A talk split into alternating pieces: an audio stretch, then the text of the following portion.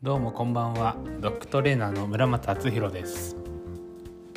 愛犬の魅力を引き出すをテーマにトレーニングとセッションをしています。おやつを使わずに犬との深いコミュニケーションを大事に日々トレーニングに取り組んでいます。この放送では愛犬の魅力に気づくきっかけとして犬との関わり方マインドなど僕が日々大切にしているエッセンスをシェアしています。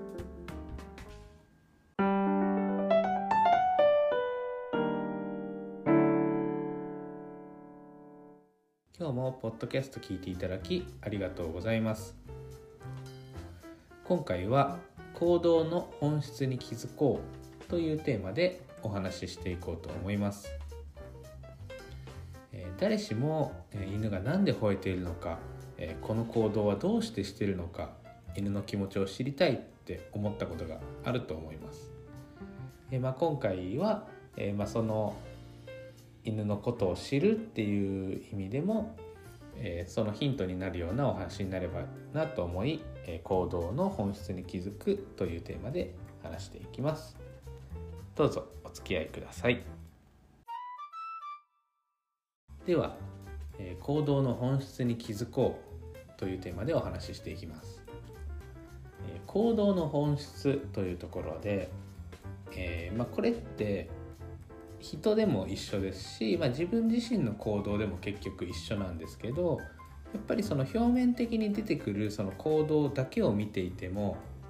その本質だったりその相手のこう潜在的な意識、まあ、無意識の領域っていうことに気づかないままでいると結局その目に見えてる行動に対しての対処だけなので、えー、改善がされないっていうところになっていきます。なのでやっぱりそこの物事の本質だったり、えー、根本的なこう欲求だったり感情っていうことに気づいてあげると犬たちの構造が変わってくる、えー、改善するきっかけを作れると思っています。でまあそうは言っても、えー、あんまり今の話を聞いててもイメージが湧かないと思うんですが、えー、具体的な例を一つ、え、挙げていこうと思います例えば、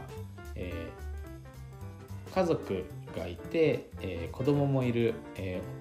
ー、お父さんですね。男性が、えー、ホームセンターにインパクトドライバーを買いに来たとします、えーと電動のドライバーですね。インパクトドライバーを買いに来た男性がいました。家族がいる。その人がインパクトドライバーを買いに、えー、ホームセンターに行くっていう行動それだけを見るとああインパクトドライバーが欲しいんだなって思っちゃうじゃないですかでもそうじゃないんですよねインパクトドライバーを買うことが目的ではなくてインパクトドライバーを買って何か DIY をするっていうことが、まあ、まずその次のこう深掘った時に出てくるこう目的ですね。でじゃあなぜ DIY をしたいかって考えた時に例えばその家の、えー、にちょうど合うサイズの家具がないとか、えー、ちょうどいい棚が見つからないから自分で作りたいとか、まあ、何かしらそういうところがありますね。なのでそうやって一個ずつこう行動をえー、深掘っていくと本質に近づきます。でいろんなことを深掘っていくと結局そのインパクトドライバーをホームセンターに買いに来るっていうその男性の、えー、行動の本質を突き詰めていくと結局はいいお父さんでありたいっていうところなんですね。まあまあ一つの例ですよ。この全てのその人がそうとは限らないんですけど、まあ、例えばそうやって突き詰めていくと自分がいいお父さんでありたいっていうところに行き着くとします。でなぜかというと例えばお父さんが自分でかっこいい棚を DIY したら家族は喜びますよね。で、えー、奥さんから認められるあなたは本当にいい旦那さんだわって言って認められる子供たちからもお父さんかっこいいって言って認めてもらえるそれによって自己肯定感が高まるで自分の中であ自分はいいお父さんだなっていい旦那だなと思ってこう自分をこう褒めれるというか自分で自分を認められるっていうところで、え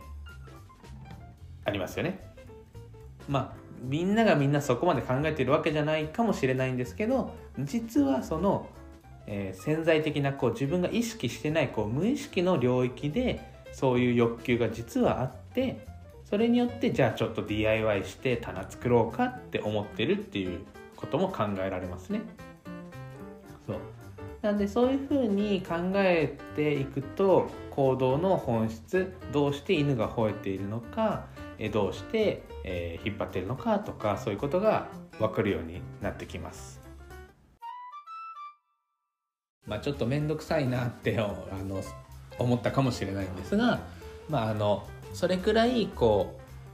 う本質っていうところに近づいていくと行動の意味って理解しやすいので、まあ、一つの参考の例として聞いてもらえたらなと思います。でじゃあ今話したようなこう行動のその本質っていうところをじゃあ犬に置き換えた時に犬は別に吠えたいわけじゃないんですねそもそもあ吠えてる犬の話です。例えば来客があって吠えてる犬がいるとしてその犬は吠えたいわけじゃないんですよね。まあその吠えることが目的ではないですよね。吠えて例えばえーと、その来客を追い返したいとか自分のその安心した平和な生活を取り戻したいとか。まあもう違う子だった場合だと,、えーと、例えば番犬として自分の役割を果たしたいとかもしくは、えー、家族お母さんとかに、えー、自分はこんなに強いんだぞっていうのを、えー、見せてあなたは立派な子だねってえー、思ってほしいとか逆に、えー、自分がその家の中で優位になりたいために俺はこんなに、えー、強いんだぞと。怒ったら怖いんだぞって見せてる子もいるかもしれないですよね。なのでただ吠えてるあ怖いんだなじゃなくてどうして吠えてるかっていうことを考えていった時にそこの行動の本質この子が本当に求めていることは何なのか家族から自分が認められたいその群れの一員として、えー、認められたいからじゃあ自分ができることは何かって考えた時に吠えて、えー、自分が仕事をしてるのをアピールしようって思ってるんだったら怒っても意味がないですね。ダメよって言っても意味がないわけでじゃあそういう子に対しては、え群れの一員として認めてもらって自分にも役割が欲しいって思ってるんだったら何か他のところで役割を作ってあげて自分の、えー、役割を明白にして自分はこれが仕事なんだと。でこれをやることによって群れの一員として家族から認められて、え、自分のこう存在意義だったり肯定感が高まるでそれによってじゃあ来客の時は自分の出番じゃないから吠えるのやめようって思うかもしれないじゃないですか。なのでそういうふうにしてあのただ吠えてることだけをフォーカスして吠えるのをやめさせよう吠えたら叱ろうとか吠えてなかったらおやつあげようとか、え、そういうことではないんですよね。まあ、もちろんそれでうまくはまる吠えなくなる子もいるんですがあのほとんどの子がそうじゃないと思うんですよね。だってその吠えたら叱って吠えてなかったら褒めてでうまくいくんだったらみんなうまくいってるんですよね。でも世の中来客で吠えるのに困ってる、えー、散歩中に犬を見て吠えるのに困ってるって。皆さんそこで困るわけですよね。ということはそのただ行動だけを見て吠えてるから叱ろう、え、吠えてないから褒めようっていうことには意味がないですよね。もうそれは結果として現れてますよね。なので やっぱりそこの行動の本質っていう部分に気づいてあげないと、えー、根本的な改善っていうのは得られないなと僕は思っています。はい。いかがだったでしょうか？まあちょっとその最後話が膨らみすぎたかなっていうところはあるんですが、まあ、最初にも話したように行動の本質に気づくことっていうことがやっぱりその 問題の解決に近づく、えー、一歩だなと思っています。でそのやっぱり行動の本質っていうところはその子によってやっぱり違うのでそこを、えー見極めることが一番大事でそこを本質に気づいてあげない限りはやっぱり何をしても変わらないと思うのでまずそこの行動の本質っていうところに気づいてあげる、えー理解するっていうことが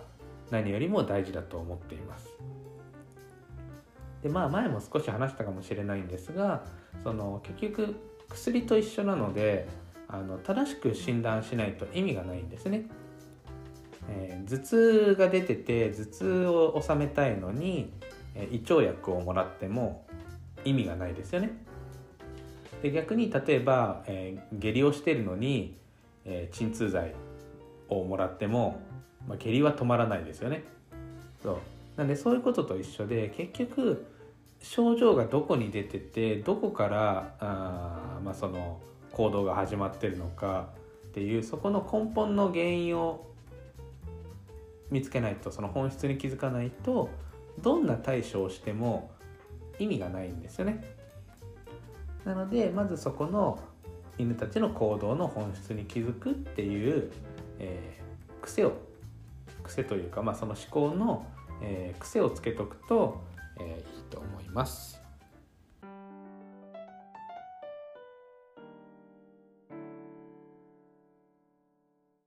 はい、今日も聞いていただきありがとうございました。